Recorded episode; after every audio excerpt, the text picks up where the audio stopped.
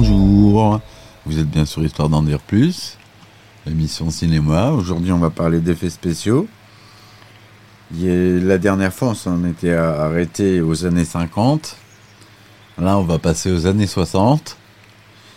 Et il y a eu beaucoup de grandes séries euh, très célèbres dans les années 60 qui ont forgé l'imaginaire euh, conquête spatiale robots, euh, insectes, géants et plein d'autres choses comme ça. Donc les années 60 sont marquées par l'apparition de séries d'anthologies dont chaque épisode est un récit indépendant avec des protagonistes différents. Le fil rouge peut être de savoureuses apparitions ou être un narrateur célèbre comme Alfred Hitchcock qui fait de savoureuses apparitions au début de Alfred Hitchcock présente entre 1955 et 1962 ou une personnalité liée à la série, comme Rod Sterling, le créateur et scénariste principal de la quatrième dimension, alias The Twilight Zone, de 59 à 64. Ces histoires tiennent les spectateurs en haleine jusqu'au coup de théâtre final. Les trucages y sont utilisés sobrement pour mettre en valeur le thème de l'épisode, comme The Howling Man, l'homme qui hurle, un voyageur égaré trouve refuge dans un monastère. Le soir venu, des hurlements l'empêchent de dormir. Il découvre alors un homme enfermé dans un cachot qui lui raconte que les moines le retiennent prisonnier sans raison. Sans raison. Depuis des années, les moines interviennent pour expliquer que la créature enfermée n'est d'autre que Satan. Le voyageur ouvre la porte de la cellule la nuit suivante. Il comprend son erreur en voyant des cornes pousser sur le front du prisonnier qui s'enfuit. Cette métamorphose a alors lieu que le personnage marche derrière une série de piliers, et pendant le montage, le réalisateur Douglas Hayes utilise chaque passage de pilier au premier plan comme une transition qui lui permet d'insérer une par une les étapes successives du maquillage. Vue en continu, cette scène est délicieusement effrayante. Dans l'épisode The Eyes of Beholder, l'œil du témoin, une jeune fille au visage bandé attend de savoir si l'opération de chirurgie esthétique qu'elle vient de subir a réussi. Le médecin et les infirmières lui retirent les bandelettes et elle pousse des cris d'horreur en découvrant son joli visage. Nous les voyons pour la première fois en pleine lumière, ce sont des monstres au nez porcin et aux lèvres difformes. L'action se déroule sur une autre planète, ses maquillages en mousse de latex signé William Tuttle restent les plus fameux de la série. Dans les épisodes The Invader, les, les envahisseurs, une vieille femme qui vit dans une cabane est attaquée par des petits êtres vêtus de scaphandres argentés. Elle parvient à en éliminer plusieurs avant que l'on se rende compte que ces visiteurs sont des astronautes terriens venus explorer un monde de géants. Les petits scaphandres sont des marionnettes à main en mousse de latex. Les accessoires glissent leurs doigts à l'intérieur de leurs petites jambes pour les faire marcher. Leurs bras recouverts de velours noir disparaissent dans les recoins sombres des décors.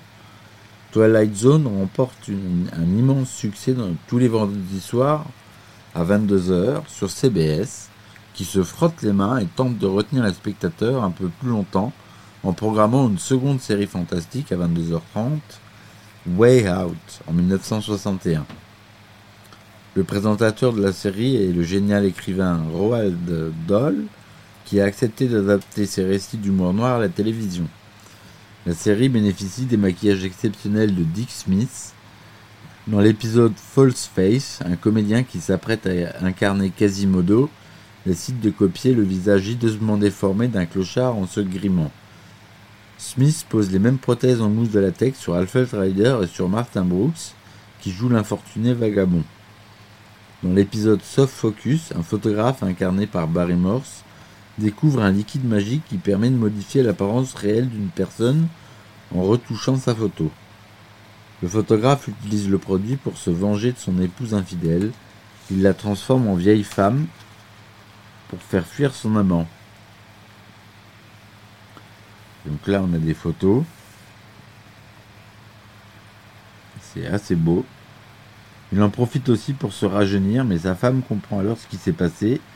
Folle de rage, elle renverse le flacon magique sur la photo de son époux, effaçant ainsi la moitié de son visage. Je voulais donner l'impression que le nez de Barry Morse avait disparu, se souvient Dick Smith. J'ai moulé son visage en aplastilisant son nez avec du ruban adhésif.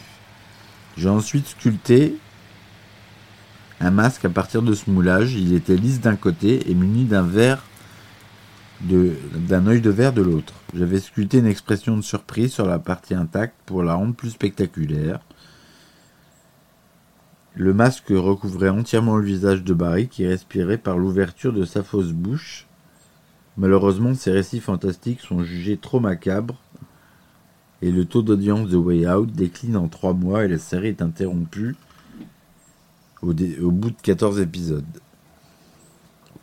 Alors, c'est avec la série euh, qui sort en 1963, Les créatures de Au-delà du réel, la série Au-delà du réel, dont j'ai les DVD d'ailleurs, qui est en noir et blanc, mais qui a posé plein de bases euh, sur l'horreur et les films euh, horrifiques, fantastiques. Ce n'est pas une défaillance de votre téléviseur, n'essayez donc pas de régler l'image. Nous avons le contrôle total de l'émission. Contrôle du balayage horizontal, contrôle du balayage vertical. Nous pouvons aussi donner une image floue qu'une image pure comme le cristal. Pour l'heure qui vient, asseyez-vous tranquillement. Nous coûterons long tout ce que vous verrez et entendrez.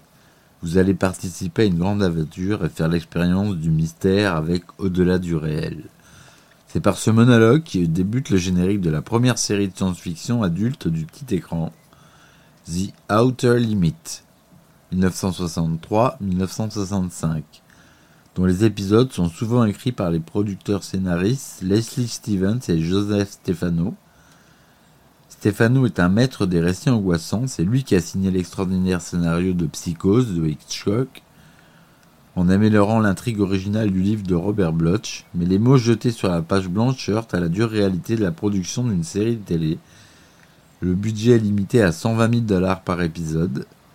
Steven et Stefano réunissent une équipe exceptionnelle pour transporter leur récit spectaculaire en images. Le directeur de la photo, Conrad Hall, des acteurs de premier plan comme Cliff Robertson, Robert Culp, Robert Duval, et des spécialistes des trucages aussi doués que rapides, car une nouvelle créature étrange nommée The Bear, l'ours, va apparaître dans chaque épisode.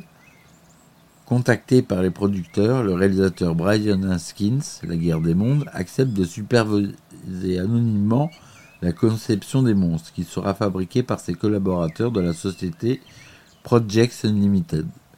Wat Chang, Jen Warren, Tim Barr, Al Ham, Paul Le Baron, Ralph Rodin et Jim Danworth. Les maquilleurs Fred B. Willips et John Chambers sont particulièrement chargés des maquillages prosthétiques des extraterrestres et des monstres, que l'on raccorde très simplement autour de la bouche. Ils jouent avec les proportions du visage en plaçant des yeux de verre des créatures au-dessus ou en dessous des vrais yeux de l'acteur. Le comédien voit ce qui se passe autour de lui en regardant à travers des formes dissimulées dans les reliefs du masque. Dans d'autres cas, les cascadeurs Janos Prohaska et William O. Douglas disparaissent à l'intérieur des costumes en mousse de latex. La plus complexe est celui de 7 ans de l'épisode Architect of Fear, les architectes de la peur. Un extraterrestre aux très longs bras simiesques et aux jambes dotées de trois articulations. Les pieds de Janos Prohaska sont insérés dans des section de jambes rigides dotées de pattes, tandis qu'il manipule des échasses en forme de bras. Certaines chaînes de télévision jugent la créature trop effrayante et refusent de diffuser l'épisode. D'autres subsistent un écran noir au gros plan du monstre ou décalent la diffusion en fin de soirée. Au-delà du réel disparaît des écrans après deux saisons, mais comme Stephen King l'a souvent déclaré, elle reste la meilleure série de science-fiction jamais produite pour la télévision. C'est Stephen Hawking qui le dit, c'est pas. C'est pas parole d'évangile non plus, hein. surtout ces dernières années. Donc voilà un rapide coup d'œil des années 60 où il y a eu beaucoup euh, de films euh, avec les insectes géants, euh, les, extraterrestres, il y a beaucoup eu de Flying Saucers, avec des effets spéciaux plus ou moins bien réussis selon les films. Excusez-moi, je bois un coup. Et donc, c'est pas forcément. c'est des films de série B que moi j'apprécie euh, énormément ces films. Et j'espère que c'est le genre de film qui vous plaît aussi. Ils sont durs à trouver maintenant. Alors sur le site euh, archive.org, vous pouvez en trouver certains. Alors on a... euh, je vais y aller. Je vais vous dire ce qu'on peut trouver.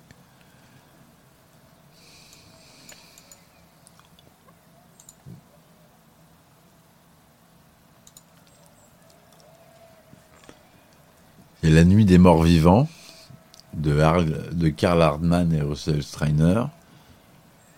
Il y a La Nuit, la nuit des Morts Vivants. euh, c'est celle de Romero ou pas?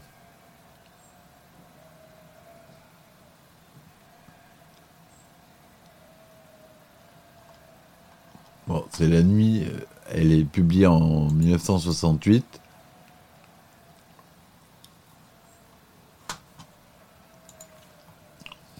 Lady Frankenstein, Le Carnaval des âmes, Détruisez toutes les planètes. Ça, c'est un film japonais. Le premier vaisseau spatial sur Vénus. Atom Age Vampire, Bloodlust, Evil Brain from Outer Space, The Ice Creature, King of Zombies, Monstroid, Doomsday Machine, que des vieux films série B.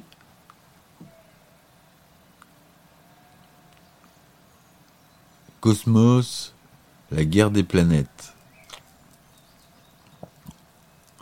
Le voyage sur la planète des femmes préhistoriques. Ça vend du rêve, ça. Donc si vous aimez bien les bons nanars, je vous conseille d'aller sur ce site. Vous allez dans la rubrique euh, vidéo, après vous allez dans la rubrique movies, et après vous avez le choix entre plusieurs, et moi j'ai choisi science-fiction horreur. Sinon vous avez des, films silencieux, avec beaucoup de Buster Keaton, Charlie Chaplin, euh, Le fantôme de l'opéra, 20 000 lieues sous les mers. Et tout ça, c'est totalement légal. hein, Il y a pas de, c'est tombé dans le domaine public, donc euh, c'est publié. Mais euh, ce qui est dommage, c'est que ça, si vous, si vous essayez de le diffuser sur Facebook, par exemple, vous allez être coupé parce que YouTube ac- accepte pas. euh, YouTube n'accepte pas qu'on le diffuse. Il dit qu'on n'a pas les droits alors que c'est dans le domaine public. C'est ça que je comprends pas. On a la... on a le voyage dans la lune. Alors avec une édition qui est pas de très très bonne qualité. Et il y a une version colorisée qui a été recréée. Ça, euh, vous pouvez euh, l'acheter euh, en DVD, je crois, enfin en Blu-ray. Il y a beaucoup de films de Georges Méliès. Il y a même que ça. Il en a fait un sacré paquet. Ah oui, il y a au moins une centaine de films de Georges Méliès.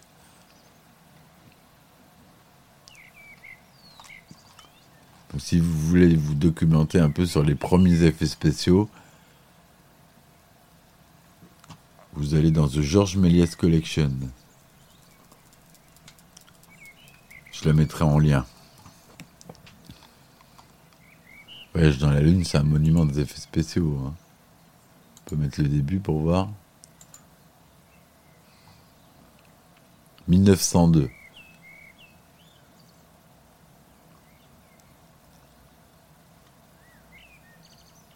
Pas de son du tout, ouais. La qualité est pas très bonne.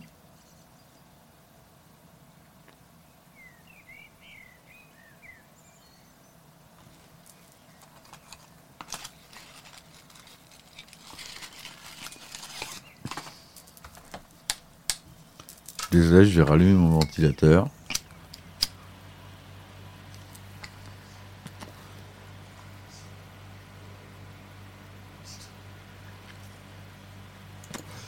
Bref, vous trouvez vraiment ce que vous voulez sur ce, site. Il n'y a pas que ça, il y a des concerts, il y a des logiciels, des vieux logiciels, une grosse banque d'images. Dans vidéo aussi, il y a beaucoup de vidéos, il n'y a pas que des films. Il y a des courts-métrages, c'est vraiment une banque énorme. Donc c'est archive sans pluriel, au singulier, .org.org. Voilà, donc j'espère que le podcast vous a plu. Et on continue euh, pour euh, les années 70-80 dans le prochain épisode. Allez, ciao